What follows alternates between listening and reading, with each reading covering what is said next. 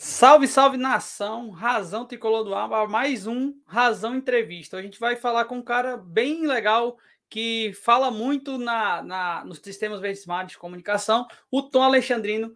Recebeu nosso convite, aceitou. E vamos falar um pouco de vida, profissão, momento do futebol cearense, do Fortaleza, tudo que a gente quer conversar aí com uma pessoa que não está dentro do, da mídia independente do Fortaleza, mas que está numa mídia maior e ele tem alguns ângulos de visão melhor para falar, um, comentar e vamos conversar bastante aqui sobre todas essas coisas e muito mais que aparecer, entendeu?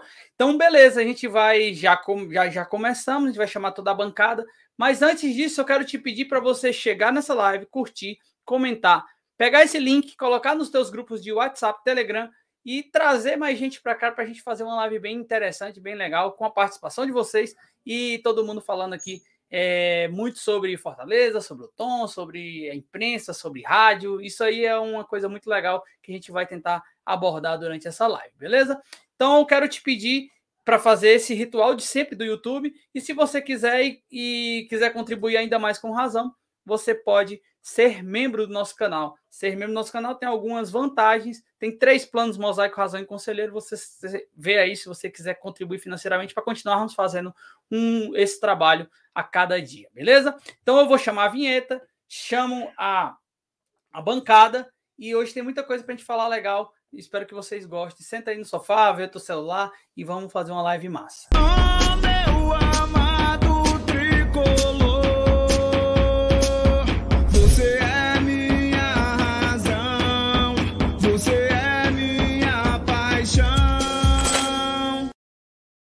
Vou colocar todo mundo na tela. Vi passar a palavra para Natália. Fala, Natália. Tira do mute, hein? Pronto? Todo mundo Pronto. ouvindo? Pronto. Boa noite, galera do Razão Tricolor. A gente está de convidado ilustre por aqui. Tom, desde já, obrigada por receber e estar aqui conosco nesse momento, que seja uma live muito agregadora. Bom, eu vou começar é, eu preciso fazer um texto falando um pouco do tom que ninguém conhece. E aí eu vou começar. Na verdade, eu gostaria de declamar, gente, mas diante da pessoa dá uma travada. Então, vai ser na base da leitura, tá, Tom? Então, vamos lá. Quem poderia imaginar que o sonho vetado de ser jogador transformaria alguém em um exímio comunicador? Lá da fazenda São João, o vaqueiro e menino da roça, por futebol sempre nutriu uma paixão. De bola, ele até tentou desviar, mas é coisa de destino, não dá para se esquivar. Do campo para os bastidores da narração, é elegância e sensatez na rádio comunicação. Antônio Carvalho Alexandrino, você pode até não reconhecer, mas se eu falar em Tom Alexandrino, com certeza você vai saber. É o nosso convidado de hoje aqui do Razão. Aê, garoto! Ah. Rapaz, eu fico sem palavras, viu? porque é algo realmente muito emocionante, né? Você passeia pela vida inteira, né? Eu acho que a infância, a nossa ligação com a infância, ela acaba sendo muito forte. E por mais que a gente chegue à vida adulta, por isso, por mais que seja super natural, quando a gente retorna, quando a gente viaja, seja uma mínima palavra, é uma nostalgia enorme. Agradeço demais, Natália. Valeu demais pela dedicação. Valeu pelo convite também. Eu acho que pelo tempo dedicado a passear por um pouco dessa história, né? Dessas perguntas que você me fez justamente para conhecer um pouco mais. E é um prazer demais estar aqui para a gente conversar sobre tudo vida, futebol. Se quiser tirar dúvida também, torce para quem, mas eu não vou responder. Mas fique à vontade, vou conversar muito, tem muita coisa boa aqui. Show de bola. Vou falar para a Juliette do canal, Priscila.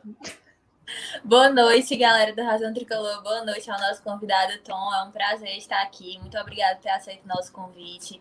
Nós realmente temos muitas dúvidas, né, envolvendo aí o futebol, envolvendo a gente, como o Danilo bem questionou, bem falou, é, a gente tem muita visão do, do, que a mídia independente, né, acha sobre os, o momento atual do futebol cearense, do Fortaleza, mas a gente gostaria realmente de saber também como é que a imprensa está vendo esse momento e vivendo, né? Vocês não só veem esse momento, mas vivem intensamente esse momento. Acho que vai ser um bate-papo muito bacana, muito esclarecedor e eu estou muito ansiosa para começar. Antes de passar para o Tom, eu passo para o Ian. Ian, suas considerações, meu amigo. Pessoal, boa noite. É um prazer participar mais uma vez aqui. Especial nossa amiga Natália, que realmente ainda não tínhamos o prazer de dividir a bancada juntos. E hoje estamos primeira live. Vez. Primeira live juntos aqui. E o nosso convidado, né? Ilustre, Tom Alexandre, realmente. Sou fã, acompanho muito os jogos, as transmissões. Sempre procuro me basear nos comentários, né? A gente se, se baseia, se inspira em tudo que é bom, em tudo que a gente pode agregar e é um cara realmente que entende muito do assunto que é futebol, e é um prazer tê-lo aqui no Razão, né? Conhecer, como eu falei aqui em off, e vamos para essa live que vai ser incrível, com certeza, muita coisa para poder abordar. Então, essa é a minha boa noite de hoje. Quero agradecer também o Tom, o Tom por ter tirado um tempinho aí pra gente, para falar com a gente. Cara, fica à vontade aqui. A gente é um papo de. Hoje a gente pode ir mais pro bar, né? Eu nem ir pra lanchonete comer uma pizza, assim, ainda tá meio restrito. Mas é como se fosse, tá? Fica à vontade, cara. Cara, fico muito feliz mesmo de ter esse contato com essa mídia mais independente, né? Dos torcedores que vivem da arquibancada de fato, porque futebol tá no sangue, né, cara? Eu acho que futebol não é algo que a gente simplesmente chega aos 16 anos, opa, vou gostar de futebol, vou torcer tal time. É uma influência que a gente sai, traz de criança, né? E é uma dúvida que eu sempre gosto de saber. Danilo deve ter influenciado de alguém, a influência de alguém, um avô, um pai, uma Sim. mãe, Priscila, a Natália, tanto o Ian também. Então, a gente é influenciável. O vírus do futebol ele é muito forte, porque além de ser paixão nacional, ele acaba sendo transmitido de geração a geração. Desde o ombrinho, o colinho do pai, do avô, do tio, da mãe, de todas as pessoas possíveis que vivem futebol. Então, a gente cresce com essa paixão, a gente cresce com esse amor. E quando a gente tem isso encarnado nas nossas veias, e quando a gente tem a possibilidade de trabalhar, seja numa mídia independente ou seja, de fato, numa mídia especializada, de fato mesmo em comunicação, eu acho que é um prazer enorme. E eu confesso para vocês, de antemão aqui, eu nunca, cara, eu nunca imaginei que iria trabalhar com futebol, com esporte na minha vida inteira. Decidi assim aos 45 minutos do segundo tempo, depois de ter passado uma frustração muito grande, que foi a de não ter conseguido ser jogador, e aí meus pais queriam que eu fizesse ou direito ou medicina, e aí esqueci, deixei o futebol de lado. Aí eu lembro que, faltando uma semana antes para o vestibular, era da Unifon, inclusive, eu tinha feito já, né? Mas eu não tinha preenchido a época o Enem, o SISU, a segunda opção. Sim. Só tinha feito a primeira opção, que foi medicina. E aí, faltando uma semana antes, quer saber de uma coisa? Futebol, uma coisa que eu sou extremamente apaixonado. Vou fazer jornalismo para ver qual é. Pensei em educação física. Eu não, vou fazer jornalismo, vou tentar, senão a gente muda para educação física. Aí foi assim que o rumo começou a, a caminhar, né? Legal, a gente tinha, a gente ia te perguntar mesmo aí como é que foi teu nascimento, como é que foi, aí você já deu uma, uma explanação legal. É legal saber que eu ia te perguntar isso realmente, ficou para é. mim perguntar se jornalismo foi tua primeira opção, você falou que não, né? Foi a medicina a primeira opção, né? Cara, na verdade, jornalismo nunca nem passou pela minha cabeça. E como a gente pega pequenas influências, né, ao longo da nossa vida, e que no momento em que a gente precisa mais de resposta, eu acho que ele acaba aparecendo de alguma forma que a gente menos espera. Meu pai, depois de 40 anos, ele escolheu fazer uma faculdade, né? Ele era empresário, escolheu fazer uma faculdade, escolheu jornalismo. Ok, normal. Eu tinha só essa vaga lembrança. E aí, quando eu estava muito próximo de fazer o vestibular, inclusive, não era uma cogitação da minha parte fazer. Eu não sei por que veio um estalo de que, pô, meu pai ser jornalista, jornalismo tem a ver com futebol, mas ele nunca exerceu a profissão. Era para ter uma formação acadêmica de fato. Porque depois que ele terminou o terceiro ano, né, ensino médio, uhum. nunca entrou numa faculdade de fato. Ele fez muito mais um curso profissionalizante. Então, me veio esse estalo na cabeça, vou fazer. Mas foi contra tudo e contra todos, cara. Meus pais não queriam de jeito nenhum. Não aceitavam de jeito nenhum. Não queriam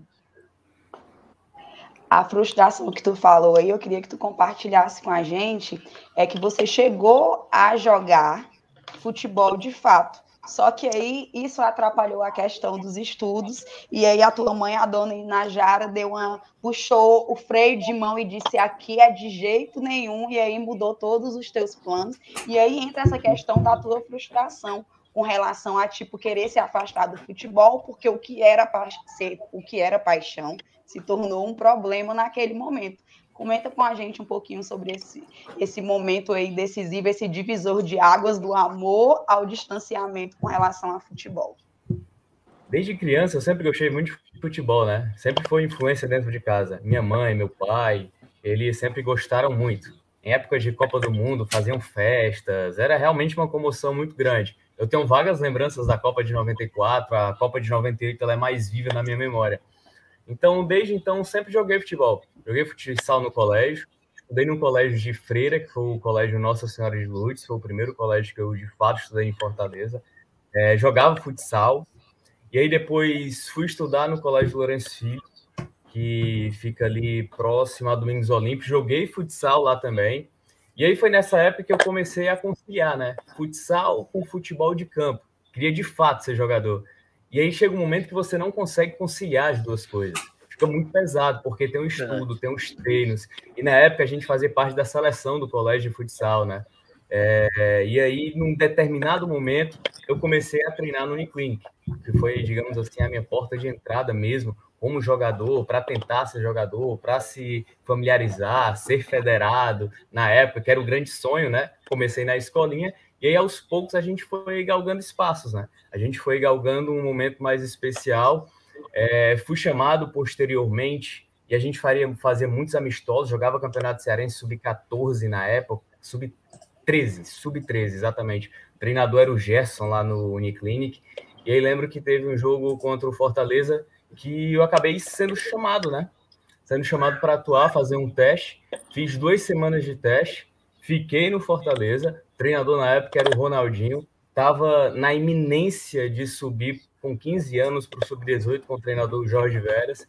E aí, infelizmente, eu acabei ficando de recuperação no final do colégio. Meu pai sempre abraçou muito a causa.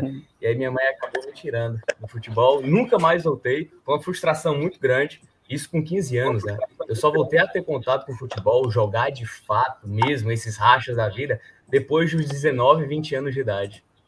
Tom, Legal. É, uma curiosidade, qual era a tua posição? Tu jogava de camisa 10? Era meia, era meia.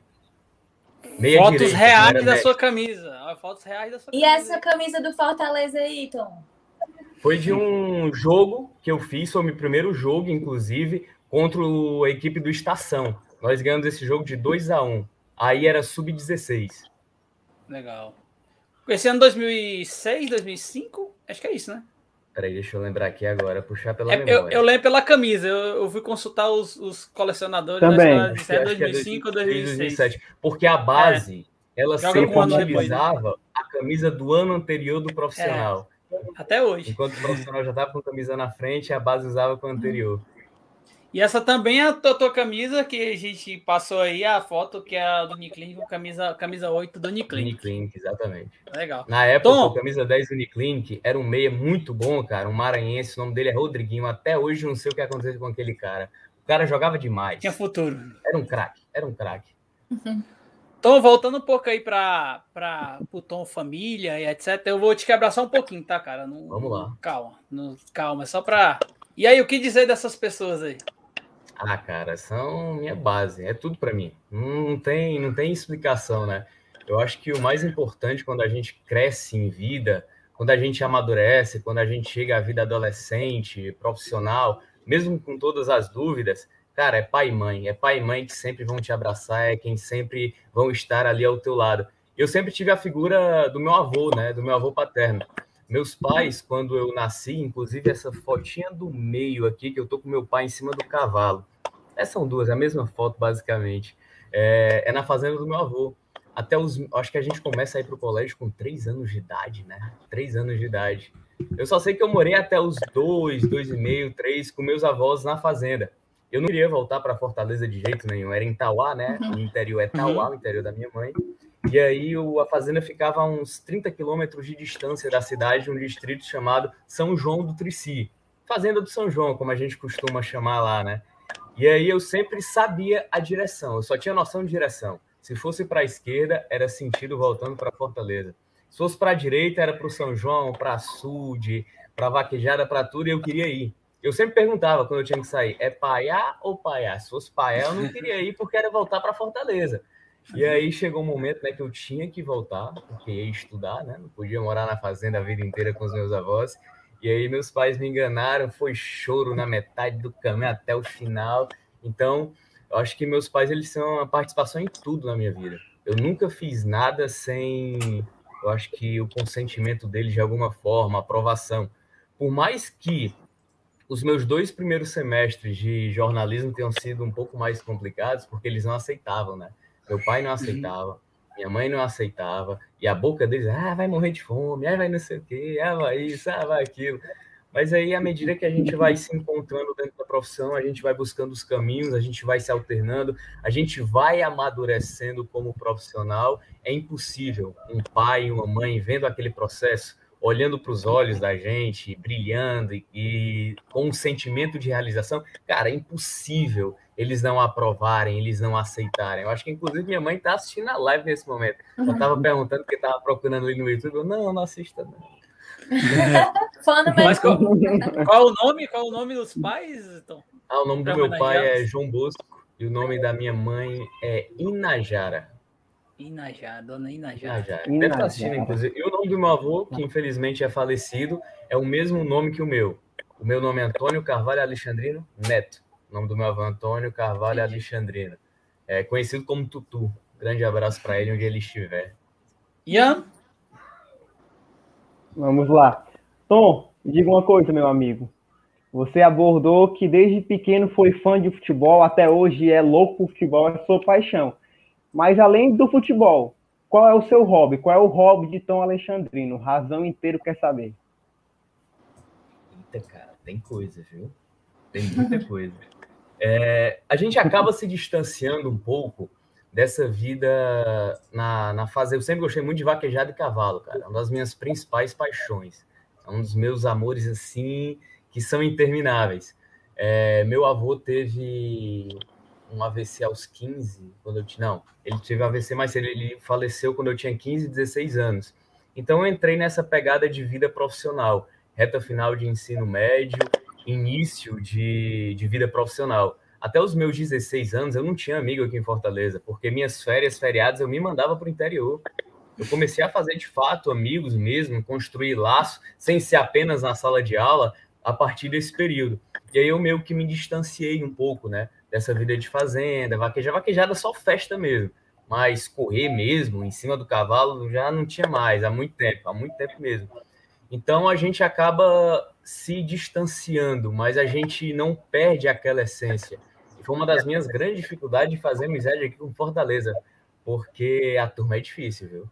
Parece que o pessoal daqui de Fortaleza, em determinados cantos, não são cearenses, eles são americanos, eles são italianos, porque é difícil, cara. É muito complicado. É, e aí, um dos últimos colégios que eu estudei, né, na minha fase final de ensino médio, eu penei. Foi no Aritsá, inclusive. Meu amigo, é difícil demais, cara. Foi complicado, porque para você fazer amizade, e você tinha um sotaque ainda um pouco carregado assim de matutão, eu ainda tenho um, é. pode não parecer, mas eu tenho o meu jeito de matutão, às vezes sou meu bicho do mato.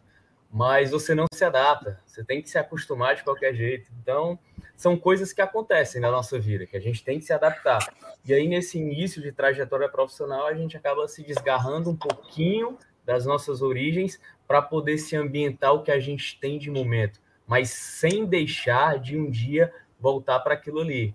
E hoje eu já consigo ter essa, essa ligação, né? Meu pai mora no interior hoje, Martinópolis, inclusive, onde a gente está hum. montando uma fazenda. Tem o meu cavalo Hector lá. Sempre aí. que eu posso, tá aí, rapaz, o bicho é bonito. ia perguntar o que, é que ele representa para ti, cara. Ô, Alazão bonito, saudade. Então, sempre que eu posso, eu vou, cara. É, é, é uma minha paixão. Eu tenho, um, além do sonho de trabalhar com o que eu gosto, com o que eu, amo, minha mãe não aceita muito, não, quando eu falo isso. Ela fica doidinha. Mãe, qualquer dia eu vou largar tudo, vou morar numa fazenda. Ninguém vai me achar sem sinal de celular, igual aquela música do Jorge Matheus. Então, é um sonho que eu tenho, é um sonho de verdade que eu tenho. Eu não sei se de largar de fato a profissão, mas intercalar uma vida na cidade, uma vida no campo, ela é muito melhor. Às vezes eu me sinto um pouco enfadado por essa vida aqui na cidade, porque ela tem um aspecto muito competitivo, cara. Muito é, competitivo é, de uma maneira muito chata, de uma maneira muito assustadora. As pessoas, elas não têm, muitas vezes, status, essência. É bem difícil, é bem complicado. Ô, Tom, imagina Falta eu que estou em São Paulo. Eu estou em São Paulo. Só tem prédio e poluição e gente que não, não fala nem bom, bom dia, boa tarde, boa noite para nós. E praia. E praia, tem que ir para Santos, né? Tem que ir pra é. Não é essas coisas caca toda, não. É tudo, tudo cinza, areia cinza, mar cinza, céu e cinza. tem outra coisa também. A gente aqui que é nordestino, a gente tem mais dificuldade de se adaptar. A gente vai no tranco e tal, mas a gente não esquece de jeito nenhum. A não ser que seja aqueles nordestinos meio Nutella, né? Meio metida americana, aquela coisa toda. E volta de laxiano, volta. Ah, Maria. Sabe o que foi que me adaptou um pouco mais a, a, a quando eu saí de Fortaleza Real? Porque eu, eu, trabalhei quase dois anos viajando aí pela minha empresa que eu trabalho né, ainda hoje. E o que me adaptou foi eu não vim direto para São Paulo, eu fui para o Rio de Janeiro. Então o Rio de Janeiro tem uma vibe mais a da, da malandragem de cada um, cada um quer lhe ganhar toda hora, quer lhe roubar toda hora. Tem praia, né? Tem praia, tem paisagem, a galera é um pouco menos, como é que eu posso dizer, desarmada, entendeu? Então, assim. É, é mais receptiva, uma, né? É, foi uma boa adaptação vir ao Sudeste pelo, via Rio de Janeiro. E eu morei numa cidade maravilhosa que, que não foi a cidade do Rio, mas lá onde minha filha nasceu. É, morei em Niterói, então assim, além Top. o Niterói tem um pouco menos de, de desses problemas que eu comentei aí, que é a própria cidade do Rio de Janeiro, mas é, é isso é real. E eu, eu compartilho dessa tua, desse teu desejo, cara. Eu tenho vontade, eu falei para minha mulher aqui que a menina crescer, tem dois aninhos, dois anos e meio. Quando ela tiver 17, 18 anos, vamos mandar ela embora e vamos embora para uma chácara, para uma fazenda, construir galinheiro. O Mar Marcelão, que é o nosso da bancada aqui, ele reclama de mim que, cara, tu não tem o que fazer, não, e que eu fico assistindo um vídeo de galinheiro, né? Galinheiro. Rapaz, se você quiser também, posso dar umas dicas depois, que meu pai montou um galinheiro, comprou um ovoscópio que ele faz pinto agora. É a maior Aí diversão sim. do homem agora. Quase todo dia ele me manda vídeo. Olha como é que tá os pintos aqui. Estão começando a sair, estão começando a sair. Bem amarelinho, não perdi um. É, isso aí. Deixa eu só passar rapidinho no chat, senão a galera vai me crucificar lá no nosso grupo. Então, o Anderson Dinson tá aqui, o Thiago, o Cláudio Ribeiro, o Eric Ketson, nosso membro, tá desejando boa noite pra gente. É o Leão Malvadão, o Magno Carvalho. Joaquim Neto aí é o Juba, né? Que também tá com a gente, Isso. ó. O... É, Mandando um abraço pro Tom. É Joaquim. É, o Magno tá dizendo, Magno e o Thiago compartilhando que você é a elegância dos comentários. Aí, já dá para usar na tua Rapaz, vinheta lá da rádio, cara. Essa elegância nos comentários é até um dado curioso. O André Ribeiro, que é um radialista carioca que se radicou aqui, uhum. muito conhecido, muito notabilizado, de Rádio Tupi, inclusive aqui, na época da equipe do Farias, inclusive da Rádio Verdes Mares, ele sempre busca colocar apelido ou alguma atrelar algo a algo a alguém. Por exemplo, o Daniel Rocha, né? É o comentarista que canta o jogo, porque o Daniel vive cantando pelos cantos. Ele adora cantar, canta no corredor ali, canta no corredor, aí ficou. E o André ele sempre gostou da forma como eu me vestia, né? Aí ele falou, amigo, você tá elegante hoje, pô, vai, vai ser elegância nos comentários. Aí ficou, cara. André Ribeiro, flamenguista, né? Flamenguista, flamenguista mesmo, assumido. Doente, meu amigo. É, a gente é. dava corda para esse homem no ar quando o Flamengo perdia. Ele brigava com a gente no ar. Homem, tu tá no ar, te acalma. o Lucas Martins, que é nosso membro também, tá dizendo Tom Alexandrino, junto com os outros comentaristas, Daniel Rocha e André Almeida, me fizeram acompanhar a verdinha, a elegância nos comentários aí. A galera pegou o. Ah, e o André Almeida também, o André colocou. É o comentarista que vai, que vai direto ao assunto. Ah, é. também batizou. Hugo de Leão tá por aqui também. A gente tem uma galera, Natália, Eric, João Miguel, Darlan. Pessoal, se vocês não curtiram, olha aí se curtir para trazer mais gente para lá. Quando você curte, o YouTube informa para outras pessoas que o conteúdo é relevante e ele encaminha para essa, essa live para outras pessoas. E assim, cara, deixa a gente já passando para um pouco mais do, da parte pessoal para a parte mais profissional, cara, é muito. Parece dupla, dupla de, de sertaneja. Você e Denis Medeiros, assim, é muito. É, um sem o outro é igual Sandy Júnior. Cara, o que vai pro ar, né? É porque tem as resenhas que não podem ir pro ar de jeito nenhum, meu Deus do céu, cara. Cara, eu e o Denis foi um negócio que a gente não se gostava. A gente não ia com a cara um do outro. Porque na época, antes de ter a equipe da Verdinha mesmo, ele era estagiário na TV Diário e fazia as narrações na rádio já, né? Já começava a trilhar o caminho dele. E na época eu era estagiário no Globo Esporte. E a gente se cruzava pelo corredor, não se falava muito, não, nem com a cara dele, não. Achava ele boçal, ele achava a mesma coisa de mim e tal. O santo não batia, o santo. É, cara, não batia de jeito nenhum. Eu achava ele meio mobral também, meio doido do juízo. Aí eu só sei que quando a equipe de fato foi formada, né, em 2017, que quando foi que o Antero voltou para poder coordenar a equipe de fato, né? E aí o Denis também, é, a gente tinha muitos projetos juntos, né? A gente tinha muitas demandas. Na época, ele entrou como repórter do Ferroviário, setorista do Ferroviário, e eu entrei como produtor. Mas assim, como não tinha vaga, o Antero já sabia que eu queria ser comentarista, ele já sabia que o Denis queria ser narrador, mas como não tinha vaga específica, tinha que ter um jeito de encaixar, que uma hora as situações iam acontecendo.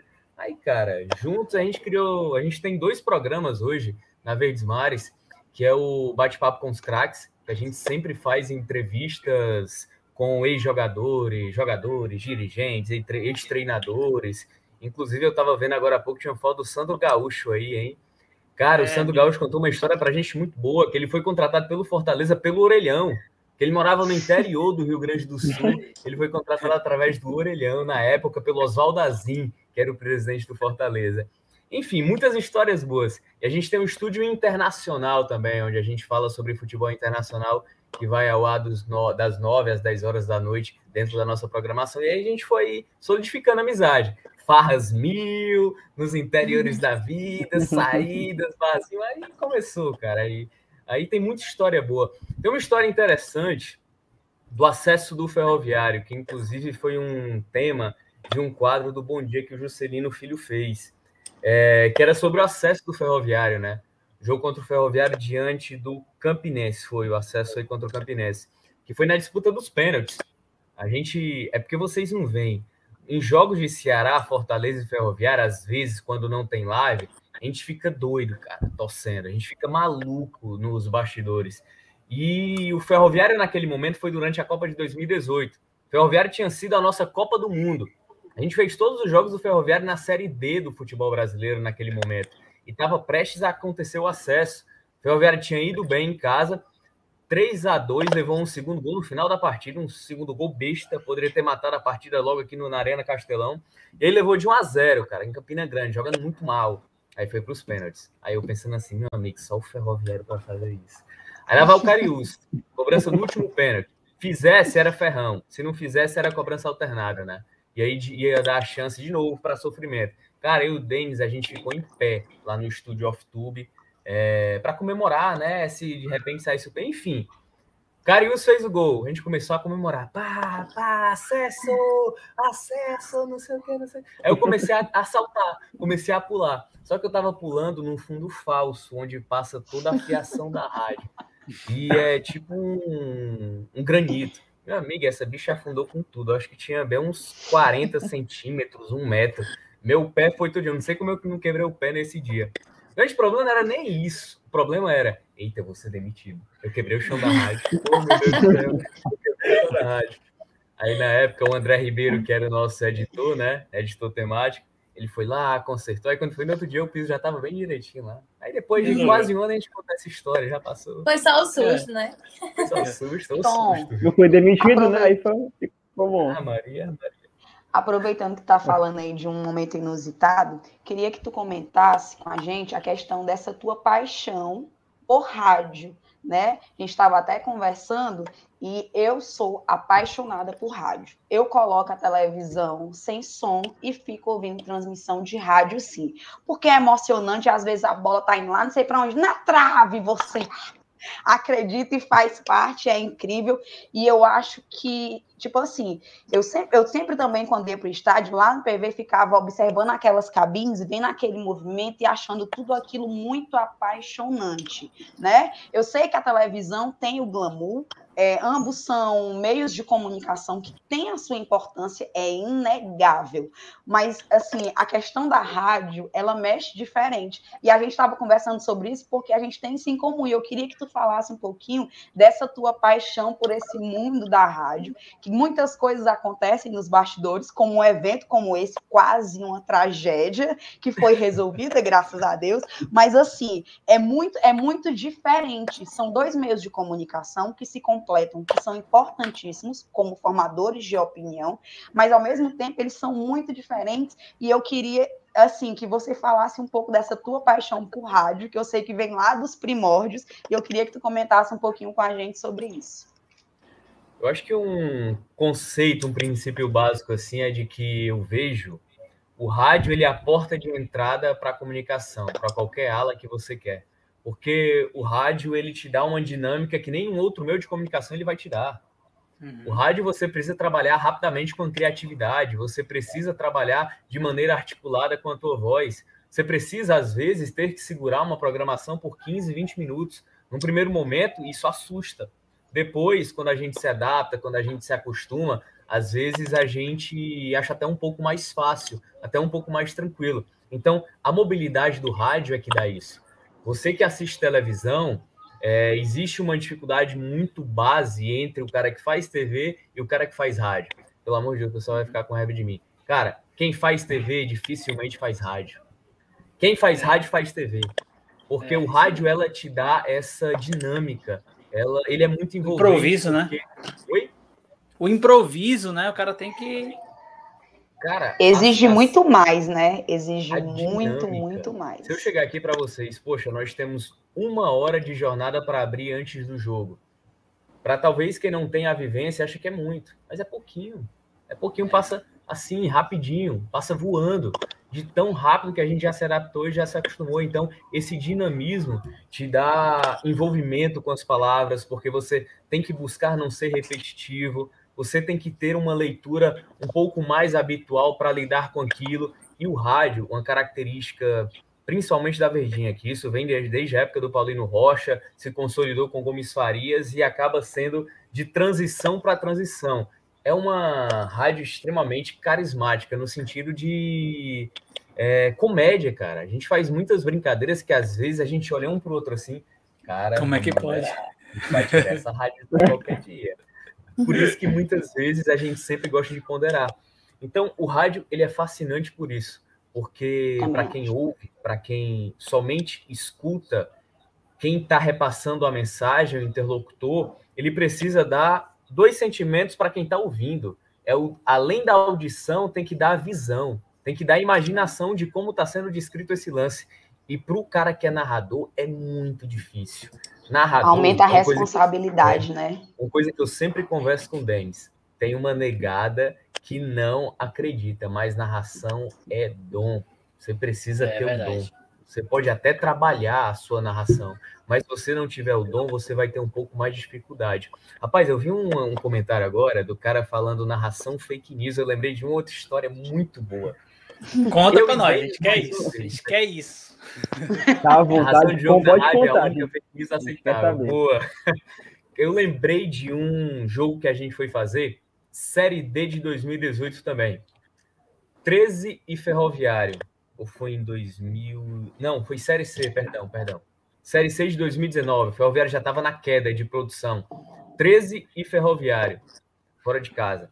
A gente recebe muitas vezes é, o sinal de transmissão via satélite da afiliada da, da Globo local, né, da Paraíba, para poder a gente ter a imagem em tempo real. Por isso que muitas vezes o rádio é mais rápido que a TV. A gente recebe a imagem direto do satélite muitas vezes.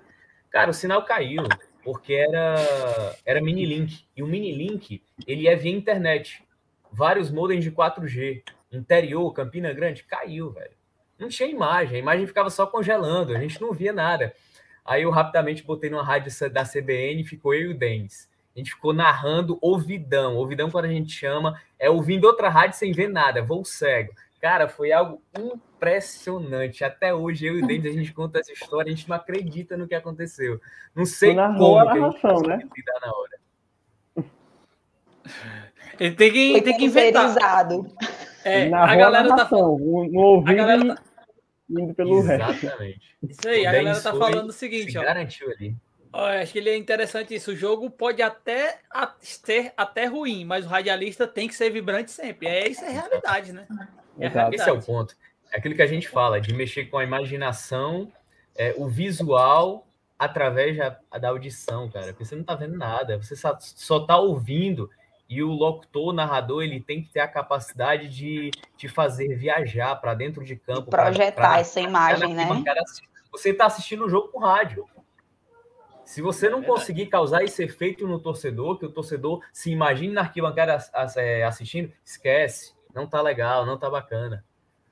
Tom, e essa galera aí, né, Tom? Eita, era isso que eu ia falar.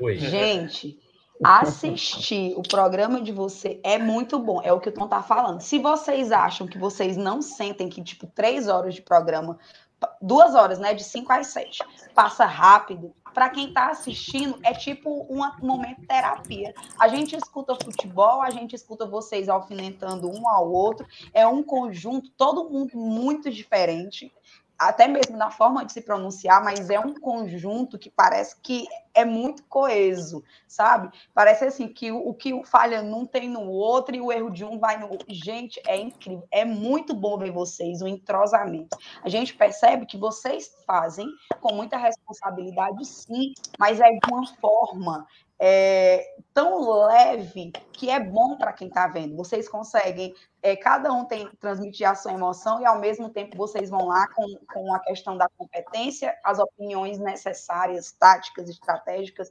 sobre os clubes. E é muito bom ver esse grupo de vocês. Então, tenho certeza que reflete no que é, de fato, é, esse momento da gravação que a gente tem agora com a internet, a possibilidade de ver e ouvir, né?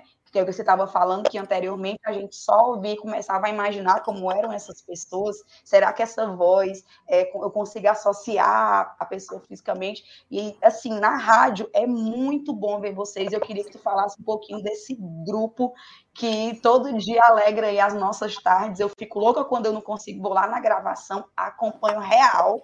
E eu queria que você falasse um pouquinho sobre essa mega equipe aí que tu tem. Eu Faz agradeço parte. demais, né? Fico muito feliz com as palavras, com porque às vezes a gente realmente se excede nas brincadeiras, né? A gente tem que puxar um, a orelha um do outro. Meu pai, por exemplo, ele é rato de rádio, então ele ouve todo dia. E às vezes, quando a gente comete exagero, ele me liga: Ó, oh, cara, tá errado, não pode fazer isso. Tem uma turma que critica mesmo. Então, às vezes, a gente sempre tenta ponderar. Porque, por incrível que pareça, o que acontece no ar é reflexo dos bastidores. Só não pode ser reflexo total, porque, meu amigo, é como a gente sempre brinca, a gente vai fechar essa rádio. então, a gente sempre brinca nos bastidores. Sempre brinca. Eu tinha citado agora há pouco o André Ribeiro. O Andrezão, ele era um dos maiores pegadores de corda da equipe. E a gente sempre dava alguma corda para ele. Sempre o Del também pega, né? Ele, o Del é, também pega uma cordinha. O Del é safado demais. O Del é o cabo que mais dá corda, é o mais gaiato. É muito engraçado. Então a gente acaba, às vezes exagera, às vezes o Dennis vem falar para mim, pô, mano, gostei disso aí do que o Del falou, não. Eu mas fala com ele, não é comigo, não. Enfim, sempre tem alguma coisa. Mas no fim, a gente acaba se acertando. Afinal, são quatro anos de equipe, né? 17, 18, 19, 20, entrando na temporada 21. Então, é um entrosamento mesmo que a gente foi conquistando com o tempo e que a gente já teve muitos problemas, cara. A gente teve muitas rusgas desde o início. Hoje em dia não, porque cada um conhece a mecânica de cada de trabalhar, então a gente se adaptou um ao outro. Por isso que o legal na nossa equipe é a continuidade. E essa continuidade ela é muito importante para que você saiba onde estão as diferenças e vocês se complementem. É igual um time de futebol. Às vezes a gente não entende por que, é que o resultado não acontece. É preciso a continuidade para que você comece a acertar problemas. E problemas de um time, você não acerta entre um jogo e outro. Você precisa de no mínimo cinco jogos, um mês, em sequência, com tempo para treinar. Então, às vezes, fica até difícil o torcedor entender essa parte. Ô, Pri. Oi. Com a palavra. Então, eu queria voltar um pouquinho para a tua jornada lá, lá quando tu estava na faculdade, né? Quando tu decidiu por, por jornalismo esportivo. A gente sabe que é uma área, né, bastante é, que muitas pessoas, né, principalmente aqui no Ceará, querem, mas a gente sabe também das dificuldades. Eu queria que tu falasse um pouquinho da jornada, né, no jornalismo, até você entrar no sistema Verdes Mares, que eu acho que é onde todos os jornalistas, né, aqui do Ceará querem chegar um dia. É, a referência, né? A referência da nossa comunicação aqui. Eu posso dizer que, assim como toda profissão, e isso pode parecer clichê, mas de fato, para quem vive, cada um, cada um de vocês, em seus sonhos, nas suas nuances, sabe exatamente os percalços que representa. Cada um com sua peculiaridade. Não, não é mais nem menos, cada um tem a sua particularidade e que você vai encontrar muita dificuldade.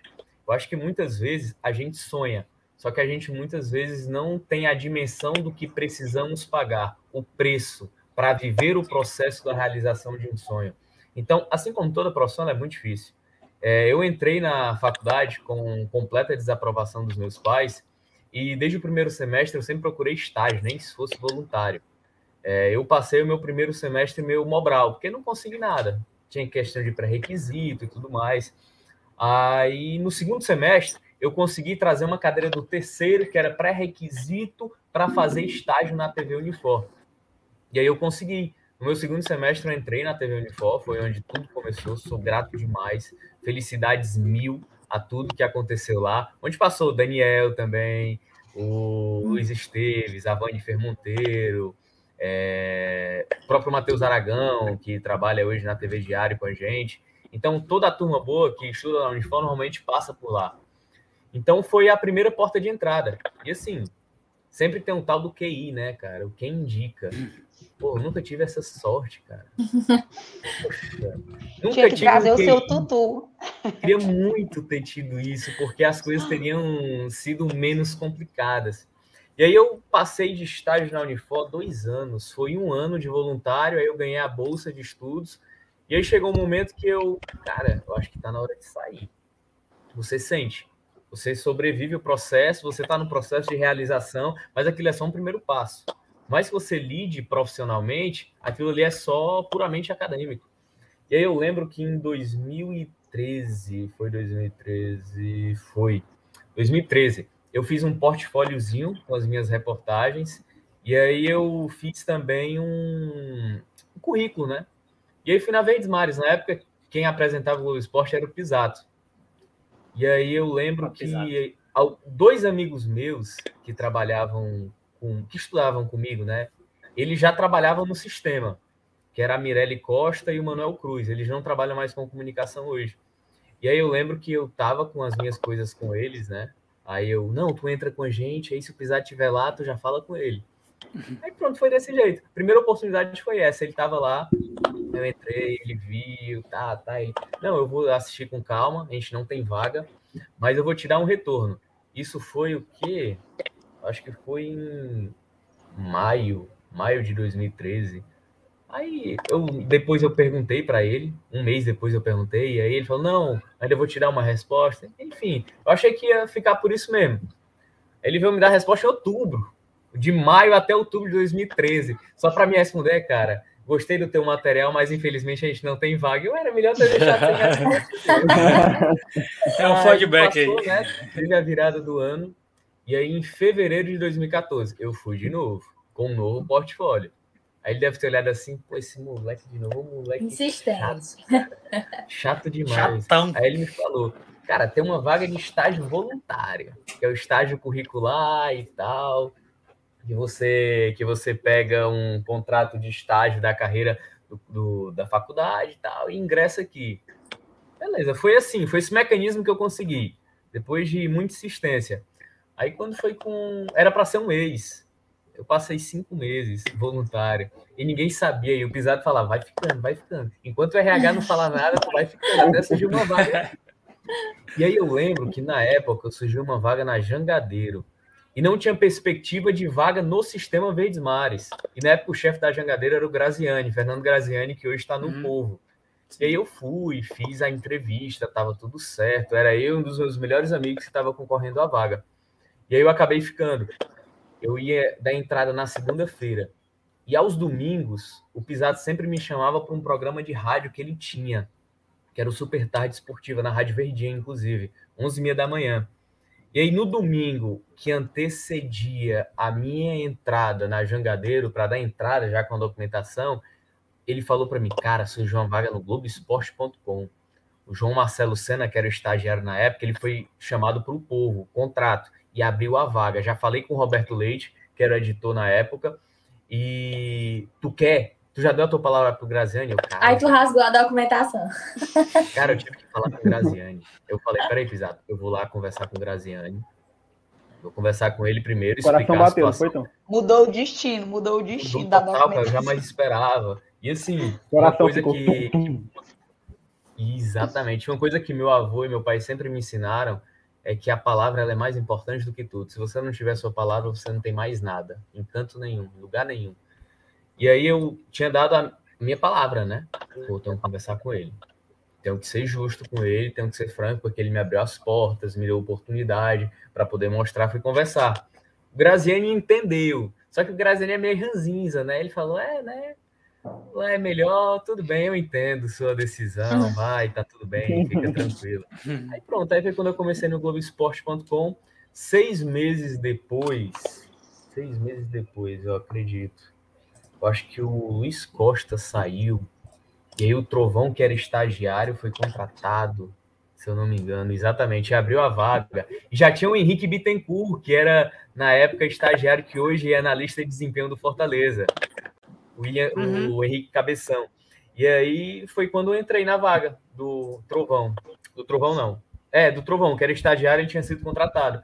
Aí os estagiários eram eu e o Henrique na época, do Globo Esporte. Aí foi quando as coisas começaram e foram acontecendo, naturalmente. De, deixa aí no chat, eu vou passar a palavra para o Ian. O Emanuel Gadelha, ele disse: Lembro de você no tempo que morava no Bosque dos Bandeirantes e batíamos racha junto. Bons tempos. Sim, um cara, era, condomínio que eu morei minha infância inteira, só eu e meu pai. Morava só eu e meu pai, meus pais são separados, né?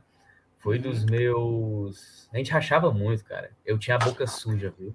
Meu pai toda vida levava reclamação das senhorinhas porque a minha boca era imunda. Não consigo nem imaginar, viu, Tom? Que mudança. Realmente. O Elcias Bezerra tá dizendo, sou de. Sou tauauense. Também, Tom. Nossa, terra do carneiro e do queijo. As mantas zona de carneiro, ó, coisa mais linda do mundo. Ô, Tauazinho bom. É. E aí tem mais aqui o pessoal falando. É...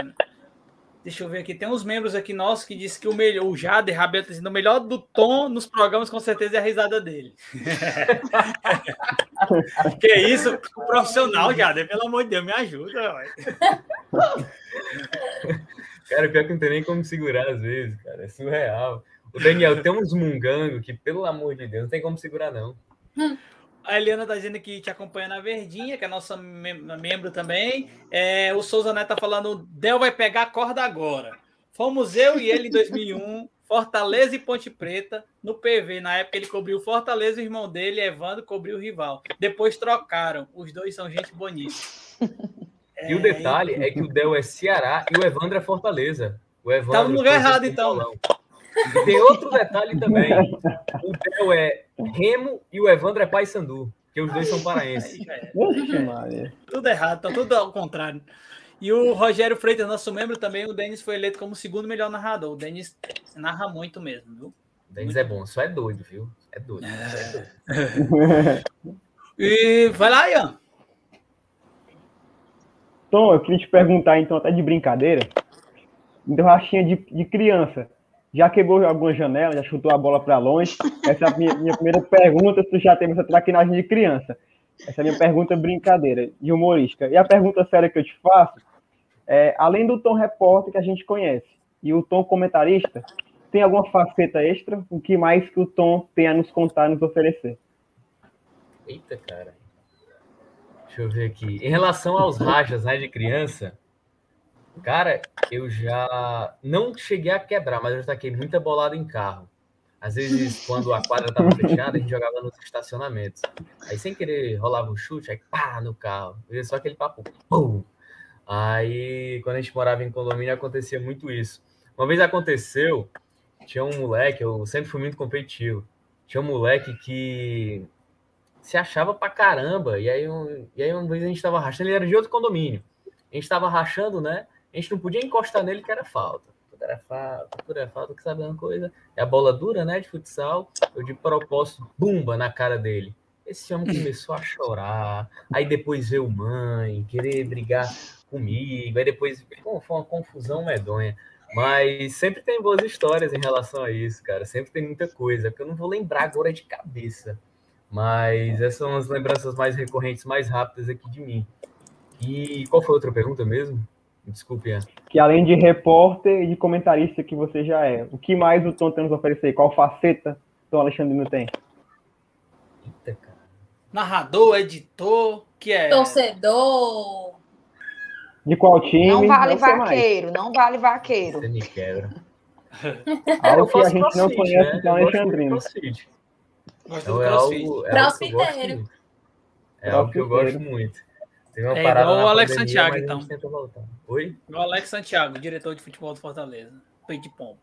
Crossfit é, também, é. É, isso aí. Ô, eu Tom, pensava, Tom, que tu ia. Re... Fale, Desculpa, vai, Danilo, vai, eu pensava, Tom. Vai. Eu pensava que tu ia revelar o que o chat inteiro quer saber aqui, que é a pergunta que mais sai. Ah, o Tom torce para tal time. Ah, ele torce pro outro. Rapaz, assim, ele torce pelo futebol cearense. É, isso aí. Ele torce pelo futebol cearense. Lhe falar uma coisa. Essa, essa, é. essa, pergunta que mais saiu aqui não vai ter resposta não, vai? Vai, não, é difícil, é difícil. Porque é muito delicado isso. É muito delicado. Ele sempre vai. O torcedor sempre vai atribuir.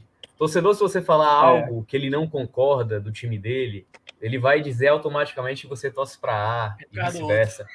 É isso aí. Tem, tem uns grupos, né? Alguns então, tem melhores amigos que torcem Ceará e melhores amigos que torcem Fortaleza. Nos grupos do Fortaleza, o pessoal me chama de Lourinho Canalense. E aí, no... e aí, nos grupos do Ceará, me chamam de Tom Fecal. Aí é loucura. Não sei se é cara. Mas assim, falando sobre torcer, é, é inevitável, é inerente você trabalhar com jornalismo esportivo, principalmente quando você lida com futebol, você não ter vindo da arquibancada. Eu era torcedor de arquibancada. Uhum. Eu era torcedor de arquibancada. E eu confesso para vocês que chega um momento da profissão que você precisa escolher. Ou você mantém a sua emoção intacta e procura um, um, outro caminho na tua profissão, ou se você for lidar com jornalismo esportivo, você vai ter que fazer aquele coraçãozinho de gelo. E aí uhum. essa é uma das etapas mais difíceis que tem é, uma, é um dos processos mais demorados. E eu estava no meu quarto semestre quando eu decidi esse coração de gelo. Não no meu quarto, né? No meu quarto é outra coisa. Mas coração de gelo, cara, no meu quarto semestre eu passei um episódio muito duro, muito duro com o meu time de coração, muito ruim, que eu, pô, eu tenho que me desgarrar disso aqui eu chorava, chorava pra caramba, chorava que nem uma criança sobre nesse episódio que aconteceu. Então, foi aquele, aquele momento foi o start, foi o estalo. Cara, se eu quero seguir essa área, se eu quero lidar com esse volume de massa que a todo momento tá te taxando, que tá sempre escolhendo o teu time, ou tá te esculhambando, você vai ter que dar um basta nisso, porque tu não pode transparecer em nenhuma veia, em nenhum momento. É. Então foi isso que aconteceu. Tom, foi difícil. Deixa eu te falar uma coisa. Ah, cara, a gente aqui, ó, a gente é um canal do Fortaleza, Razão Tricolor. E tem gente que chega aqui coisa. que diz que a gente não é torcedor do Fortaleza, mano. Deixa eu te falar uma coisa rapidinho. O meu teste de fogo foi quando eu era estagiário do Globo Esporte, final do Campeonato Cearense de 2015, que eu tava no campo. Todo mundo, eu, Caio Ricardo, Eduardo Trovão, minha prova de fogo foi ali. Ali foi que eu sei, porra, já o coraçãozinho de gelo aqui está dominando. Tom, é, eu estudei jornalismo, eu fiz cinco semestres, só que eu acabei não concluindo. Inclusive, eu estudei com o Caio Costa do Futebolês, né? e, é, e assim, sempre quando a gente está estudando comunicação, em especial quando a gente quer migrar para essa questão de jornalismo, ou nas outras áreas, assim, comunicação em geral, é justamente vou pegar até um gancho do que está sendo falado aqui no chat, a questão da imparcialidade. Olha como é contraditório o tamanho do desafio que vocês têm, né, enquanto jornalista. Você quer trabalhar na rádio, você precisa ativar a emoção de quem está te ouvindo. Ao mesmo tempo, tu precisa ser imparcial, mesmo que naquele momento o teu time esteja ali em campo. Então, eu tenho certeza que essa é uma batalha muito ferrenha e que, de fato, deve ser assim o maior do esforço enquanto jornalista, é, da rádio ou de qualquer meio de comunicação, você conseguir ser imparcial quando você está num segmento que te remete à emoção. E que essa emoção precisa é, ser transferida para quem está ouvindo, porque é um reflexo, é o que empolga. Então, eu consigo facilmente imaginar essas batalhas, esses entraves que você passou. E quero te agradecer, porque eu acho que vou, de lá para cá, desse episódio aí do campo, não sei, mas todas as vezes que eu te escuto falando do Fortaleza, falando do Ferroviário, falando do Ceará, eu consigo ver esse teu ponderamento essa tua sensatez, né? Então, eu fico muito grata porque eu sei que em algumas situações pode ser que tem algumas pessoas que não consigam é, controlar isso, mas eu quero te agradecer porque você consegue, e talvez seja esse um dos motivos que os torcedores do Ceará achem que você torce Fortaleza, e os do Fortaleza pensem que torce Ceará e gera essa confusão toda, mas na verdade essa confusão que você gerou e essa discórdia, essas dúvidas, é em função da tua competência e da tua imparcialidade é, enquanto comentarista, enquanto narrador, enquanto comunicador. É isso. É, isso aí se chama profissionalismo, né? Então, Total. Então, parabéns. É, tão importante que o Rampado Voivoda veio aqui falar Ave contigo. Buenas noites, amigos. Então, aproveitando Demitra Barro. Sensacional, a... cara. Queria agradecer, de verdade. Fico muito feliz com, com as palavras, porque eu acho que quando você trabalha pensando no prazer do teu trabalho, no que você acredita que é correto, que é certo, e quando você não trabalha pensando no que a opinião alheia pode colocar, ou simplesmente querer trabalhar sua opinião no que o torcedor quer ouvir, você consegue se desgarrar um pouco mais. Porque existe muita gente assim. Existem muitos colegas, né? Que são escolhas, não, não, é, não vou julgar, mas são escolhas. É uma, é uma maneira, um mecanismo que alguns encontram. É, eles vão na onda do torcedor, ver qual é o termômetro do que o torcedor está falando, e aí simula uma opinião e pronto, o torcedor ouviu. Aí pronto, tá, tá, tá, tá, metralha de like. E nem sempre condiz de fato com a opinião dele. E quando ele é confrontado, às vezes ele tem dificuldade de opinar sobre isso. Então, eu acho que você tem que fazer, antes de tudo, uma comunicação voltada para o que você acredita para o que você acha certo, que nem sempre vai ser o certo, porque a unanimidade ela é muito complicada. Você não vai acontecer. Não busque unanimidade na sua vida, porque você nunca vai encontrar. Você vai ser um eterno em cima do muro. Você vai ficar sempre entre a fronteira do sim e do não. Você tem que se pautar naquilo que você acredita. Eu vou dar um exemplo aqui para vocês. Cara, eu não olho o Twitter. Às vezes que eu entrei em Twitter para olhar, meu amigo, eu, me não. senti mal. É, é, se resguarde. Fique de fora que é melhor, fique de fora. Você, tá é ganhando uns 10 anos de vida, no mínimo, sem olhar o Era se até no Instagram os caras vêm no direct da gente esculhambar. E umas é. esculhambação meio pesada. Avalie no Twitter, o pessoal é sério. É, é um caso sério. E Ô, a internet Tom, deixa eu... dá essa... Perdão. Não, a internet dá o quê? Pode terminar. A internet dá essa projeção instantânea, né? Tipo, do amor e do ódio. Então, as coisas se propagam é. na velocidade da luz. E se é para te levantar, ok. Mas muitas vezes as pessoas querem mesmo derrubar, né? É, com relação ao Twitter, é, é, muito constante a questão de, de quão é nocivo, quão é, é tipo, parece que as pessoas estão lá para depreciar o trabalho do outro, ou se não consegue aceitar que alguém consegue fazer o que ele não consegue, e ao invés de simplesmente calar, ele quer derrubar para mostrar que é nocivo e o pior, que consegue pessoas que comprem essa ideia e destilem aí o ódio e espalhem. Não vamos cair nessa, deixa para lá. Tom, tem alguma lembrança emocionante de uma narração, assim, de narração não, de, um, de uma jornada esportiva, assim, que, que te marcou, assim, acho lá no comecinho ou no decorrer da tua carreira, uma jornada assim, independente de qual clube, assim, eu gosto de ouvir as histórias para a gente entender. O inesquecível, assim, né, Daniel? Uma coisa inesquecível, tipo assim, a gente que é torcedor do Fortaleza, a gente tem vários momentos aí que a gente pode tratar como inesquecível. Todo mundo do Fortaleza, a gente tem até um quadro na quinta-feira e amanhã tem, é o TBT do Razão, que a gente fala muito sobre a história, o passado, etc. E a gente sabe que tem, tem muitos momentos é, legais, assim, que é inesquecível. E teve o Cassiano Day, né, que é aquele jogo de 2015 que é transcendental, assim, para o torcedor Fortaleza, eu falo. mas em algum momento, assim, alguma narração, e aí pode também levar para o lado cômico, né? Tu, você viu alguma coisa que você diz, cara, eu não tô acreditando que isso tá acontecendo. Seja do lado emocional ou do lado que você viu, cara, não acredito que isso está acontecendo, isso é loucura. Cara, a que eu contei agora há pouco do Ferroviário, ela, ela é uma das mais fortes, assim, na minha memória, porque realmente foi algo que marcou. Foi algo, de fato, muito forte, né? Muito forte pelo contexto, por tudo que aconteceu. E sempre tem jogos específicos em que nos chamam a atenção. É, a primeira final que eu tive a oportunidade de fazer na TV Verdes Mares, que fui eu, Antério e Daniel Rocha, foi em 2019, cara. 20. Foi 2019. Agora eu não me recordo. Foi, foi, acho que foi 2019. Que o Edinho acabou com o jogo. É, foi, foi 2019, primeiro ano de Fortaleza, de retorno na Série A de Campeonato Brasileiro. Foi um jogo realmente muito emocionante, porque havia uma crítica muito em cima do Wellington Paulista naquele momento. O Wellington Paulista tinha chegado, Fazia não tinha feito correspondendo, né?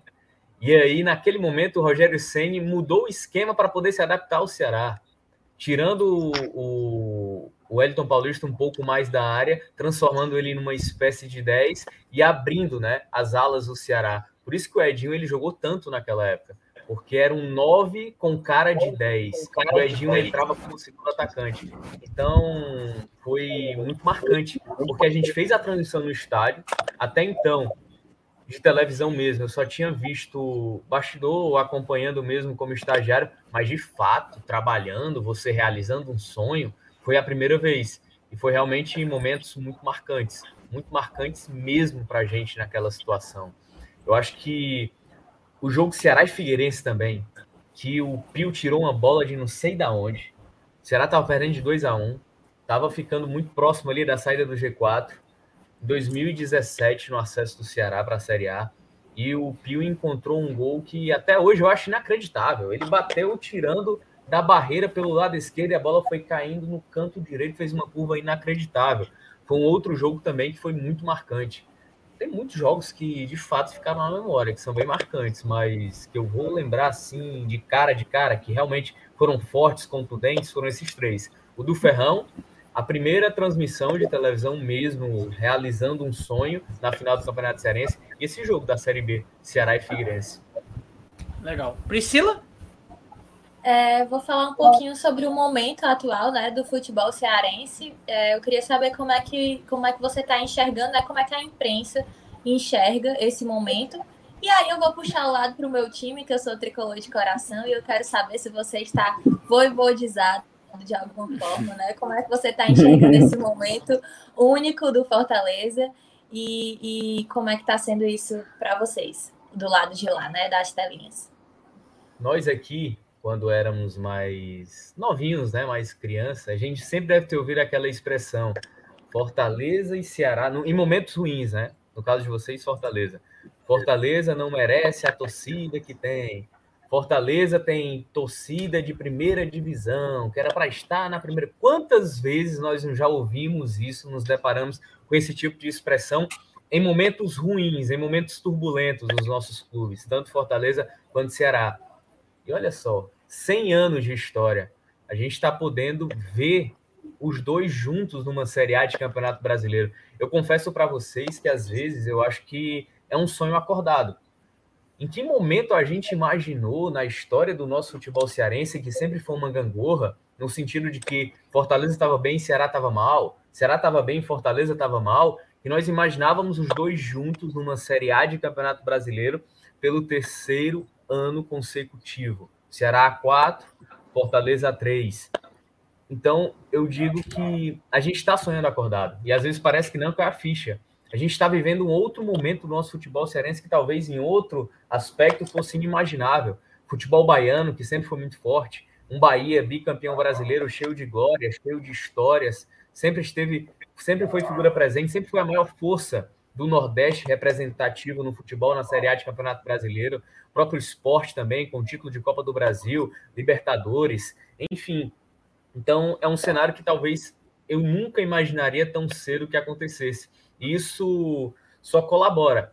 para o que sempre falávamos, sempre o que ouvimos na década de 90, década de 80, 2000, década de 2010, de que Fortaleza e Ceará merecem muito mais pelas torcidas que têm, pelo engajamento de amor, de paixão que existe dos dois clubes. Então, eu acho que o momento ele só premia a evolução de trabalho, a gestão dos dois clubes. De um Marcelo Paes que está dentro do clube desde 2014, 2015, que ele entrou como diretor de futebol. Trouxe aquela turma do, do Cearense, aquela turma toda. Tinha até um montinho, merecia subir, mas Deus sabe o que faz naquele momento. Então, próprio Robson de Castro, né? que evoluiu, evoluiu como, como dirigente depois de muitos erros cometidos em um trabalho que começou lá em 2008. Então, eu acho que esse equilíbrio dos nossos clubes ele é o mais importante. Será com uma grande estrutura, o Fortaleza se estruturando cada vez mais. Eu gosto de falar que o Fortaleza fez uma espécie de plano JK, né?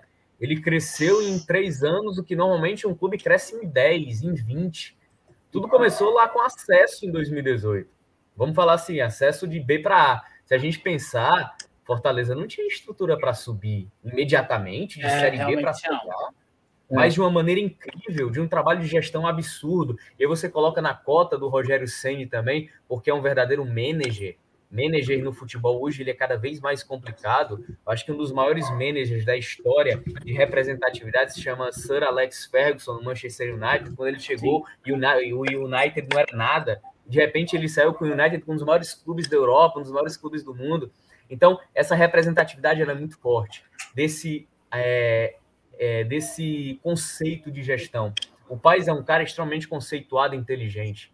E é um cara que soube abrir muito bem a mente para aquilo que o Rogério traria e que trouxe, que transformou o Fortaleza no que ele é hoje. Olha o centro de excelência. O centro de excelência cresceu assim num boom muito rápido de um clube autossustentável. Cara, isso é muito difícil. Um clube do futebol brasileiro hoje ser autossustentável, que a própria marca ela dita as finanças. Fortaleza e Ceará hoje tem marca própria, onde você consegue tirar todo o seu saldo financeiro em 2020, no balanço é, de 2019 para 2020, mais de 55% das receitas vinham da torcida. Cara, olha a dimensão que isso representa. Então, é, eu vejo que Fortaleza e Ceará eles só estão seguindo uma rotina de crescimento. E confesso para você, se manter esse nível de gestão, não desce não. Tão é, cedo. É, verdade. Então, deixa eu colocar aqui o nosso querido Yuri Pinheiro, ele dá um abraço, que ele está na correria dele aí. Ah. Que honra. Olá, pessoal, boa noite, boa noite aí, tá todo mundo da bancada, boa noite ao nosso convidado de honra aqui, Tom Alexandrino. Tom, é, eu passei aqui, eu sou estagiário aqui do Razão Tricolor, estou preparando, é, mas brincadeira à parte, então eu passei só para deixar um abraço, para te parabenizar pelo seu trabalho no Sistema Verdes Mares, seu trabalho como é, alguém da comunicação, é, como um, um integrante né, da comunicação esportiva de primeira divisão, né? Eu acho que, assim, para vocês que fazem o jornalismo já há tempo, vocês também têm essa vontade é, de participar de coisas grandes, de estar envolvido em projetos esportivos grandes. Isso é muito prazeroso, né? Então, parabenizar o teu trabalho, deixar aqui o abraço e dizer que, para quem não sabe, o Tom Alexandrino ele tem uma outra característica. Ele é aquele meia que não produzem mais. Sabe aquele cara, aquele, aquele meia que é um cara que tem recomposição, intensidade, envolvimento, toque de classe, transição, criatividade, finalização não existe esse cara, né? Só existe Estamos lá precisando, inclusive, né? É, e aí, eu já vou deixar aqui no constrangimento e na saia justa, no final do ano, vai ter um racha do razão. Inclusive com alguns ex-jogadores. No, no time nosso lá, no meu, vai ter o Erandi ali, que é para garantir a segurança no meio-campo. E aí você tá convidado para ser o camisa 10. O camisa 10 aí do Racha do Razão, viu? Fica aí o convite público aí para constranger. Dentro, tô dentro já. Topado, topado. Bacana. Bacana, show de bola, a gente comunica. Mas, pessoal, é, parabéns aí pela condução aí com, com o Tom. E vou continuar acompanhando aqui pelo chat. Passei só para deixar um abraço aí para o nosso convidado ilustre e para todos vocês. Valeu, galera. Um abraço. Um abraço também para o Edson Costa, da Embaixada Leão do DF, que está capitaneando a invasão tricolor ao estádio, rumo aos 50 mil ingressos vendidos virtualmente. Está fazendo uma campanha, com as mídias sociais do Fortaleza, está fazendo uma campanha de quer colocar 50 mil pessoas virtualmente na compra de cinco reais o valor simbólico do ingresso para a gente ajudar o clube. No momento que você falou, para mim, o de ouro da, do futebol cearense, acho que nesse momento os dois times e também não só os dois maiores times do estado, mas os outros também que estão na Série C, que estão na, na Série D, que vem jogando aí. Tem até um, uma confusãozinha com o Calcaia esse, que apareceu por aí, mas enfim, os outros times estão aí jogando, estão representando o futebol cearense. Acho que a primeira vez que a Federação Cearense é a principal federação do Nordeste também, né? Isso é relevante. Então, é, isso torna o, o campeonato cearense, ele tem que mudar muita coisa, isso todo mundo fala mas isso torna um campeonato um pouco mais atrativo para outros meios de comunicação, patrocinadores, etc. Porque tem times jogando todo, quase todas as, as séries do, do campeonato. Tomara que ano que vem esteja o nosso rival na Série B aí completa. A, B, C e D. Todo mundo vai ter série. Tô brincando. Mas assim, é, é eu, eu, fiz toda essa confusão todinha aqui para dizer o seguinte: é muito melhor, né?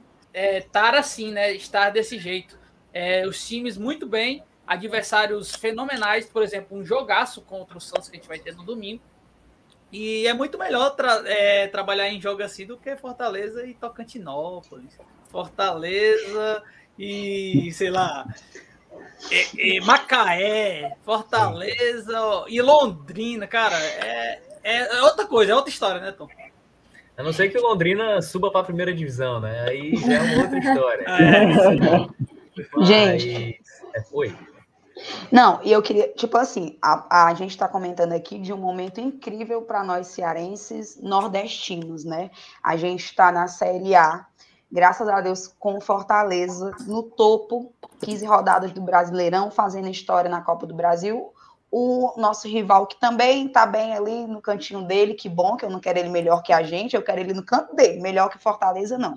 Mas enquanto a gente comemora esse momento, você, enquanto jornalista e comunicador, é incrível como a gente ainda encontra dificuldades dos jornalistas do eixo conseguirem digerir a capacidade e onde a gente pode chegar, né? A gente sabe que algumas vezes, talvez por esse motivo, eu fale a questão de colocar a televisão sem volume quando eu assisto algumas narrações, talvez em função desse desdém que eles ainda têm com o time do Nordeste. Então, enquanto a gente está aqui com a nossa alma lavada, engrandecida, a gente ainda precisa lidar com comentaristas, comentaristas que são considerados tops com comentários medíocres, porque eles insistem em não aceitar.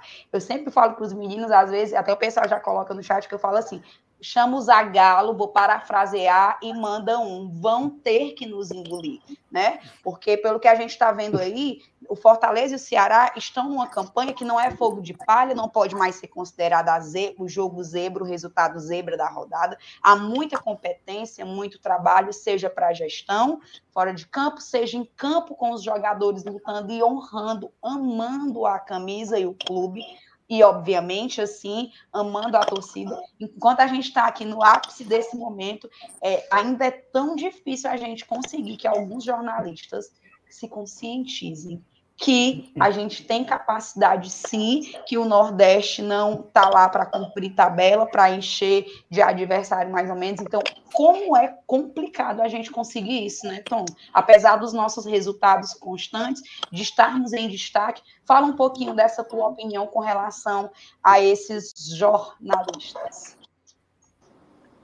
Cara, são muitos senões, né? São muitas coisas a serem abordadas, né?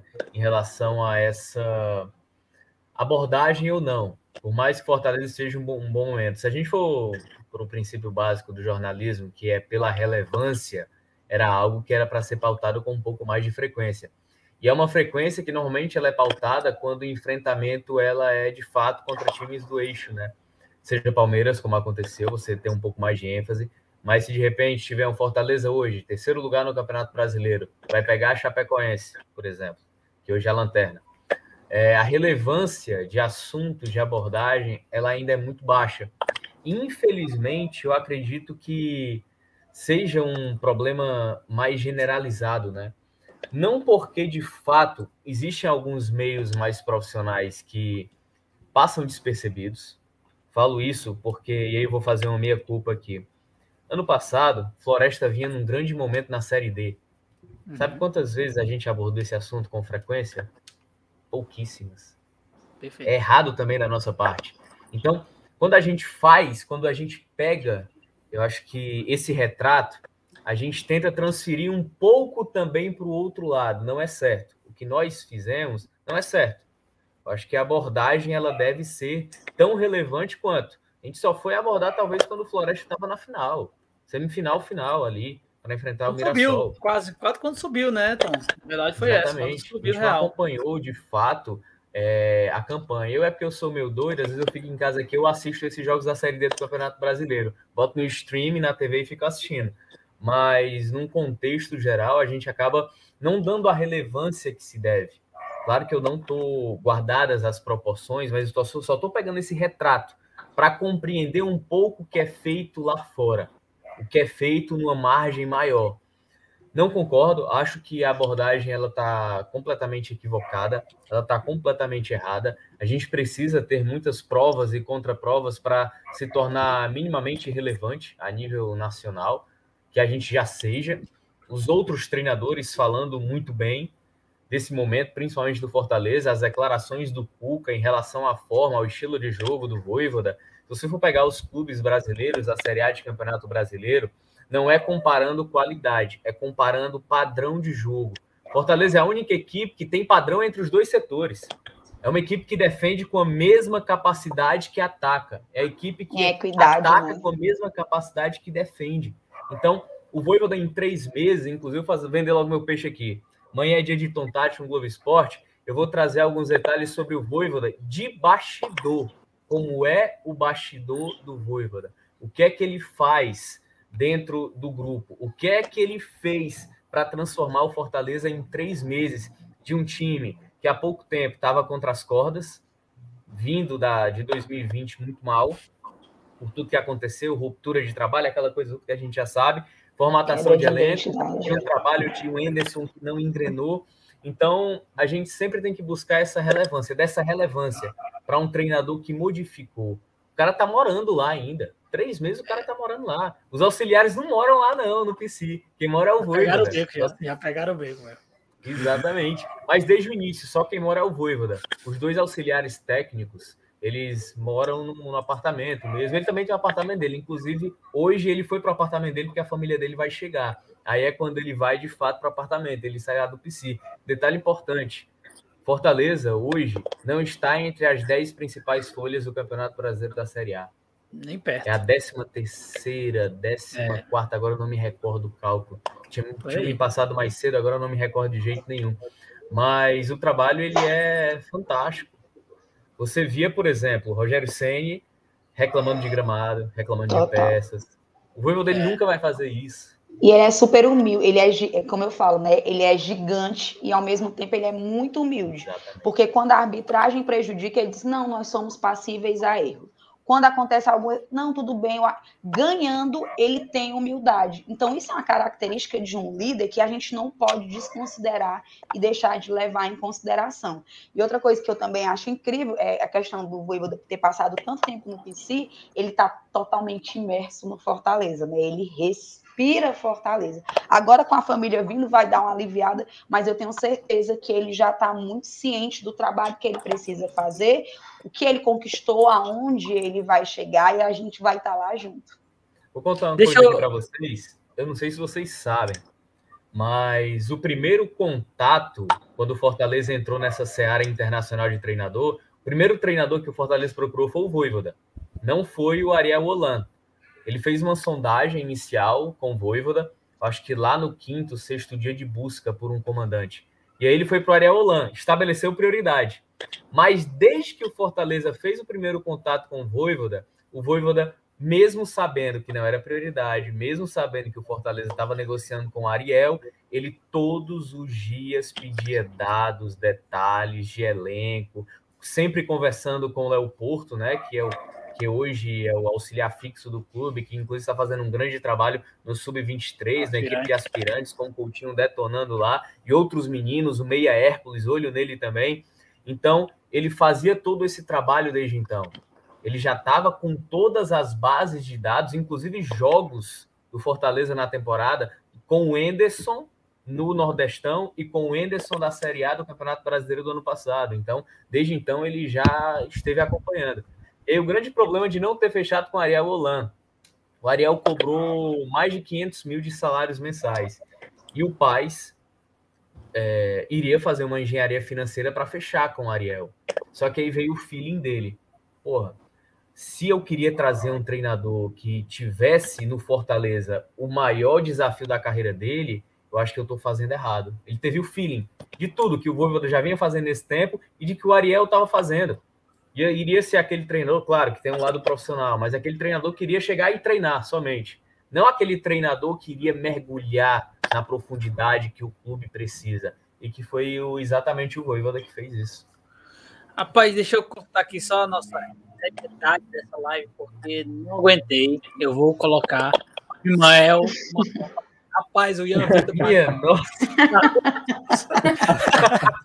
a cara do Lázaro, macho. Já é isso.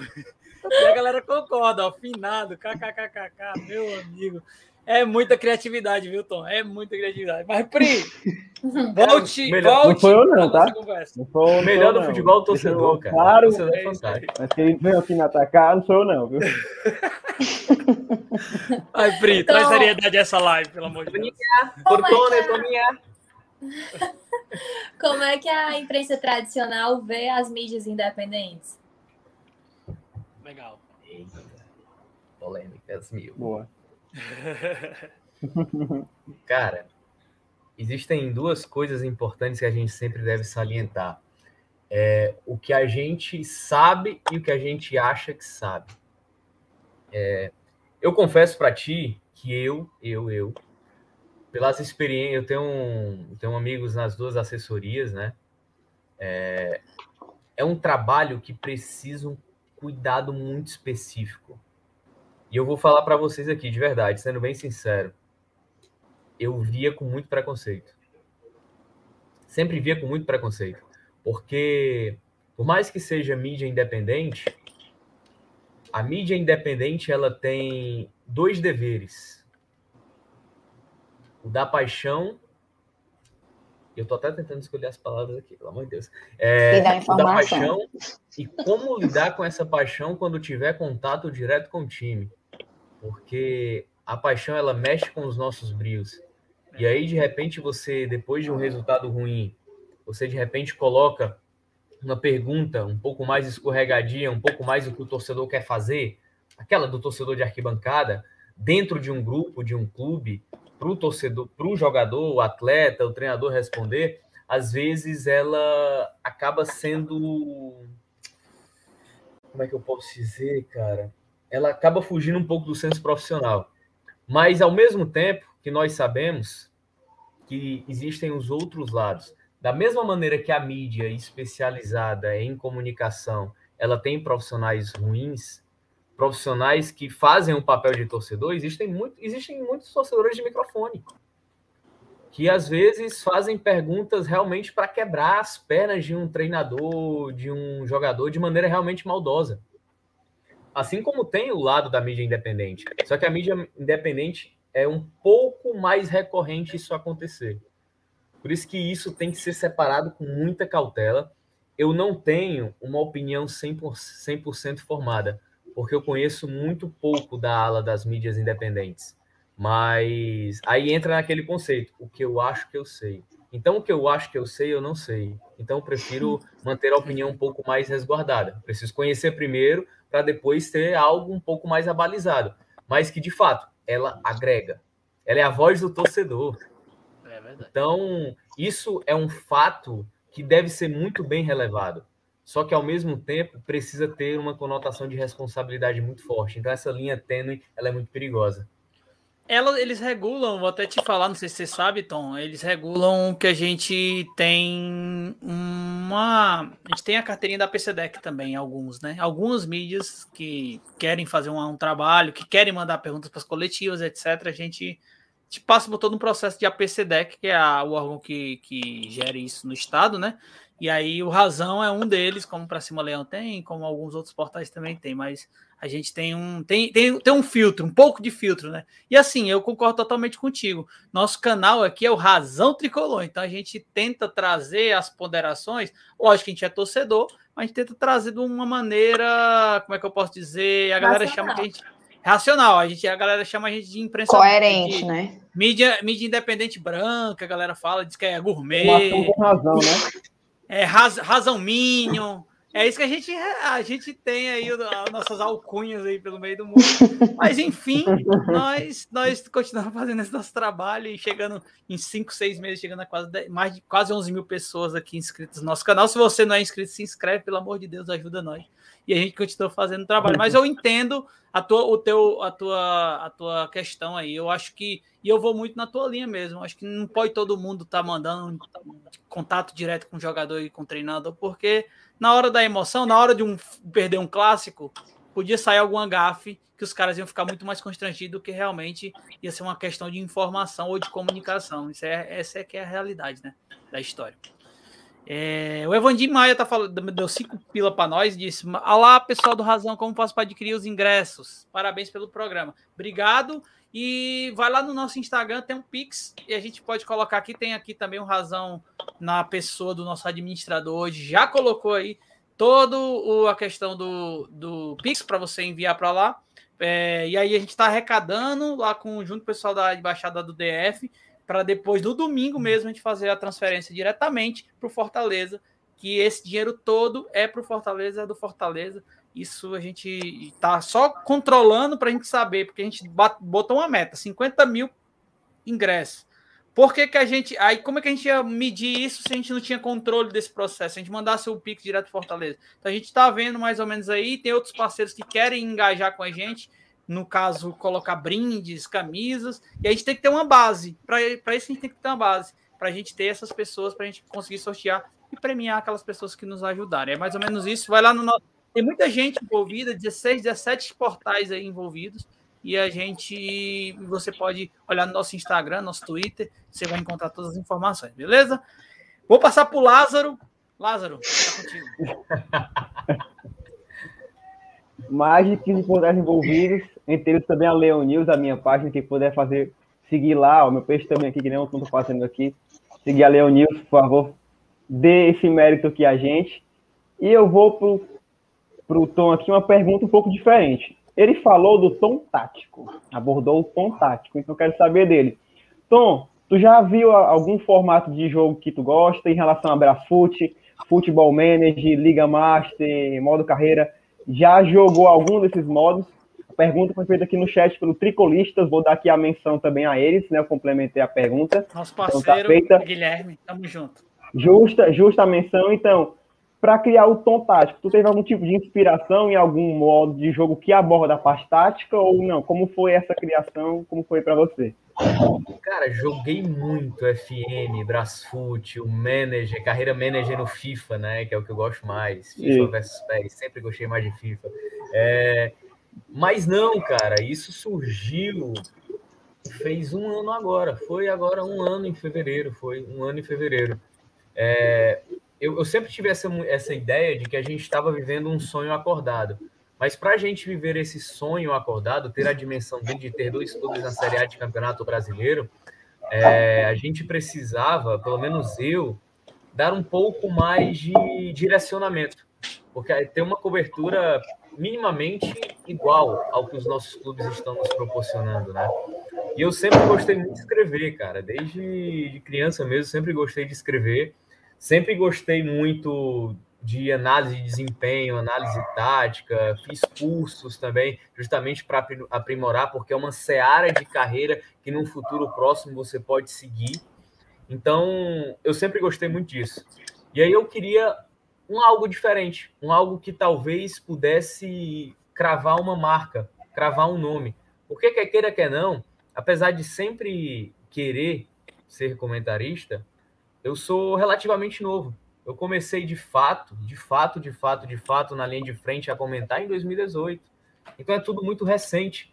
Então você precisa tentar consolidar um pouco mais a sua marca do seu nome. E a minha ideia foi justamente, é uma vez por semana, é toda quinta-feira, é trazer materiais exclusivos. Isso é que é o mais difícil. Semanalmente você fazer materiais exclusivos para que você tente trazer uma visão diferente. Graças a Deus a gente foi aprimorando, errando. Agradecer demais a Thaís Jorge, que é editora do Globo Esporte. Se garante, se garante minha parceira, minha amiga, demais, amo de paixão. Foi uma pessoa que, quando eu apresentei o projeto, não pensou duas vezes, se empolgou junto comigo, abraçou a causa e que rapidamente aceitou. Uma menina maravilhosa, uma profissional exemplar, eticamente, moralmente, enfim. É... Sou paga-pau da Thaís. Então, ela, ela abraçou demais a causa.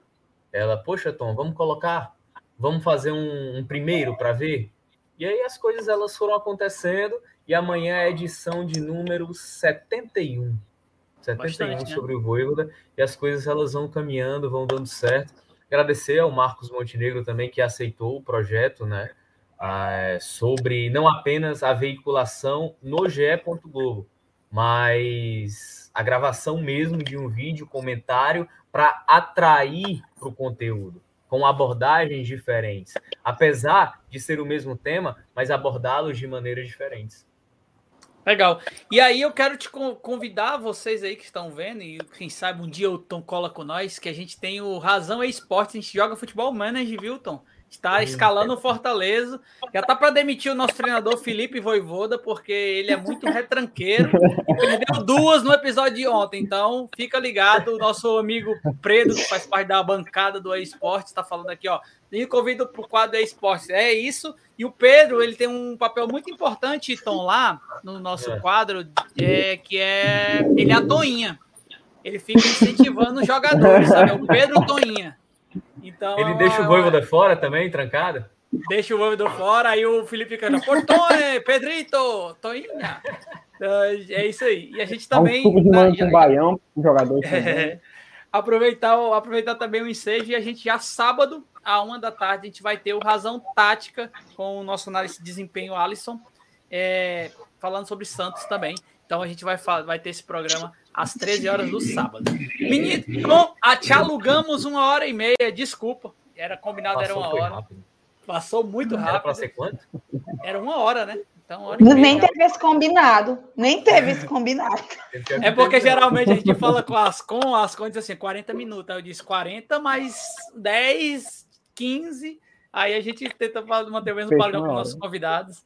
Mas eu queria passar a bola para as meninas e para o Lázaro, nosso Lázaro, que já está batizado. E se despedir de você e te agradecer, eu fecho depois. Vai lá, Natália. Só agradecer, né? Que momento incrível. A gente pôde conhecer um pouco mais do tom jornalista, esse que a gente já consegue apreciar e ter como referência, apesar de pouco tempo, né, como já foi citado. Agradecer pela oportunidade de mesmo não conhecendo a mídia alternativa, nos prestigiar com esse momento é muito importante. É, acredito que também a gente conseguiu fazer abordagens interessantes que também trouxe um pouco o, o, tom mais humano que muita gente não consegue nem imaginar, o vaqueiro, o menino do campo e afins, o camisa 10 aí da sub-18 do Leão. Mas é só te agradecer mesmo e que momentos como esses possam acontecer e que a mídia independente tenha compromisso de fato. E graças a Deus eu estou no canal e asseguro, Tom, que aqui no Razão Tricolor a gente prima por isso, a gente busca isso e que seja que sirva de exemplo para os demais. E muito obrigada pela tua participação conosco. Pronto. Eu, eu que agradeço de verdade o convite. Eu acho que o trato, né? Eu acho que é a maneira confortável como a gente ficou aqui. Prova disso é que o que era para ser uma hora já está 1 hora e 33, estou vendo aqui. Então, eu acho que foi melhor de fato do que a expectativa, do que a encomenda, do que tudo, do que a gente imaginava. Eu só tenho a agradecer demais pela lembrança, pelo convite, pelo espaço, né? Eu acho que pela abordagem. Essa abordagem de, de um lado mais humano, de um lado mais íntimo, que normalmente mexe um pouco comigo, né? Porque eu sou muito apegado às coisas da minha infância. Eu, graças a Deus, vivi todas as fases da minha vida da maneira correta: a infância, a adolescência, a vida adulta, a vida profissional. Foi tudo, acho que, no limite certo. Legal. Pri? Tom, eu queria te agradecer também pelo seu profissionalismo, pela sua gentileza de estar aqui com a gente hoje. É, eu queria dizer que as mídias independentes é, é mais uma opção para o torcedor, né? De, de, de, saber mais informações sobre o seu clube, de estar mais próximo. E é o que a gente faz aqui com a entrevista que a gente fez hoje, é justamente para trazer né, aquele tom que a gente só vê ali na telinha da Verdes Mares, é, depois do almoço, para mais perto, para realmente conhecer de fato, né? E foi muito importante. Eu te agradeço demais. Foi massa, viu? Valeu. Eu não, eu que agradeço demais esse contato, né? Esse contato que é mais importante porque desmistifica muita coisa. É, é aquela situação que a gente falou, né? Tem a mídia independente com responsabilidade, né? Que lida com a paixão de uma maneira equilibrada, assim como existe a mídia independente que lida com a, com a paixão exagerada, assim como existe a mídia profissional que é de é. fato profissional, e existe a mídia profissional que tem mais dificuldade de lidar com isso. Quebrando os dogmas aí, alguns dogmas. Ian? Bom, é muito comum a gente acompanhar a mídia profissional, a gente realmente fica ligado nos programas esportivos da TV, a gente até sonha um dia, quem sabe, estar por lá, em desenvolver na área, né? Agora a internet dá a gente a chance de poder criar nosso próprio canal e estar aqui falando com o nosso Fortaleza, nosso público específico.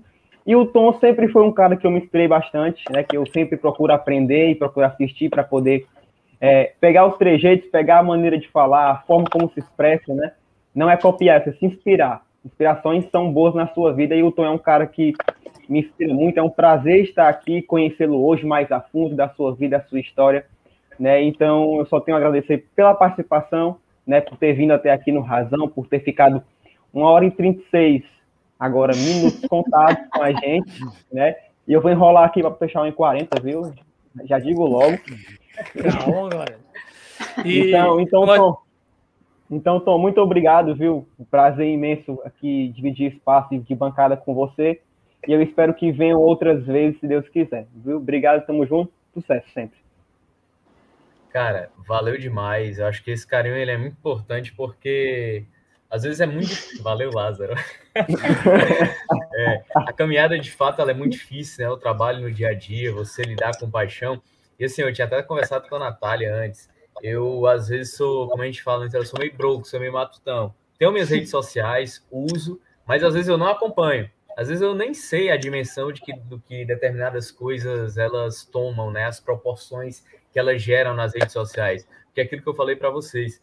Eu faço meu trabalho baseado naquilo que eu acredito, não no que vão falar em redes sociais. Eu acompanho muito, muito pouco. E às vezes eu tenho dificuldade de ter essa dimensão, porque às vezes me fez, me fez tanto no meu mundo, trabalho, depois eu fazer minhas coisas e pronto, saio de rede social, rede social assim às vezes muito básica. Eu tenho muita dificuldade às vezes com rede social em responder também, né, Natália? Mas era mais fácil mandar a carta. Comunicação através de O tempo hábil seria melhor, viu, gente? Conversa de bastidores. Mas, assim, às vezes é, uma, é algo que a gente não tem dimensão e quando a gente se depara com isso, eu acho que o chat também é termômetro. Eu acredito que as coisas, elas são bem feitas, elas estão no caminho certo, pelo menos, no que aquilo que a gente acredita, né? É isso aí. Então, Tom, obrigado mesmo, cara, pela presença. Obrigado, Natália, pelo contato. Trouxe o Tom até a gente. E a Ração tá sempre de portas abertas aqui, meu amigo. Quiser trocar ideia, brincar, falar besteira, a gente pode fazer um qualquer hora um programa para falar besteira, porque não? Nós temos essa liberdade e, e, e, é real. E assim, só quero corroborar com o que Ian falou. Realmente ele estava bem nervoso, cara. Ele é teu fã mesmo, viu? Ele, ele tava bem nervoso. Perguntou para mim umas 10 vezes aí como, o quê, como eu pergunto, o que é que eu faço. Eu disse, não, cara, vai com calma, que é uma conversinha que a gente vai ter. Mas é, é muito bom ter demais. você aqui. É, demais, é, é normal. Demais. é muito bom ter você aqui, cara. E fica à vontade de falar o seu encerramento, mas a gente quer te agradecer de verdade. Cara, eu acho que é um espaço muito bacana, né? Como a Natália falou. Eu acho que serve para a gente, como eu falei até na pergunta da Priscila, é, a gente tem alguns preconceitos, né? Os preconceitos, eles não devem É, a gente tem que lidar de duas formas. O preconceito a gente sempre vai ter, é super natural, faz parte, é o nosso instinto julgador. Mas a gente não pode deixar o nosso preconceito criar um conceito em 100% e pronto, é aquilo, porque eu tenho um preconceito, simplesmente é isso. Eu não tenho a capacidade de ouvir, de conhecer, para saber se aquele pré-estabelecido por mim, ele é correto, ou ele é errado, ou se nós podemos encontrar um meio termo. E isso serve para tudo na vida, para todas as áreas. A gente sempre tem algum senão com algo, mesmo antes de conhecer de fato, na prática. Uma coisa que a gente sempre, que eu aprendi, né? Nós, não, nós temos dois olhos, dois ouvidos e uma boca, não é à toa. A gente ouve mais, escuta mais e fala quando realmente for necessário. Até quando a gente erra, a gente tem que ter é, a hombridade de entender, conhecer, respeitar, pedir desculpas e assim é só assim que a gente consegue crescer. Valeu demais. Valeu, valeu todo mundo do chat, nossos membros que fazem isso acontecer. É, não esquece que a gente está com a campanha aí do, do ingresso virtual. Vai lá nas nossas redes, procura lá, se informa. Presidente Mar Marcelo Paes gravou um vídeo corroborando com a nossa campanha. Isso é muito legal também, tá perto do, do clube, é para isso que a gente vive. Parceria Esse, de peso. Essa, essa entrevista vai estar amanhã nos, nos áudios aí, nos, nos. Eu esqueço o nome sempre. Podcasts. É, os podcasts aí que tem. Então, cheguem lá, ouçam também. A gente faz isso, Tom, porque uma das nossas audiências são Ubers, né? E eles não podem ver, porque estão trabalhando dirigindo, e aí eles escutam. Então isso é legal, tem gente que está trabalhando agora que vai poder ver amanhã, ouvir amanhã no seu carro, no seu fone de ouvido. Então é isso, galera. Amanhã tem TBT do Razão, como sempre toda quinta-feira tem. E vamos embora. Até mais, até a próxima. Valeu muito. Tchau. Valeu.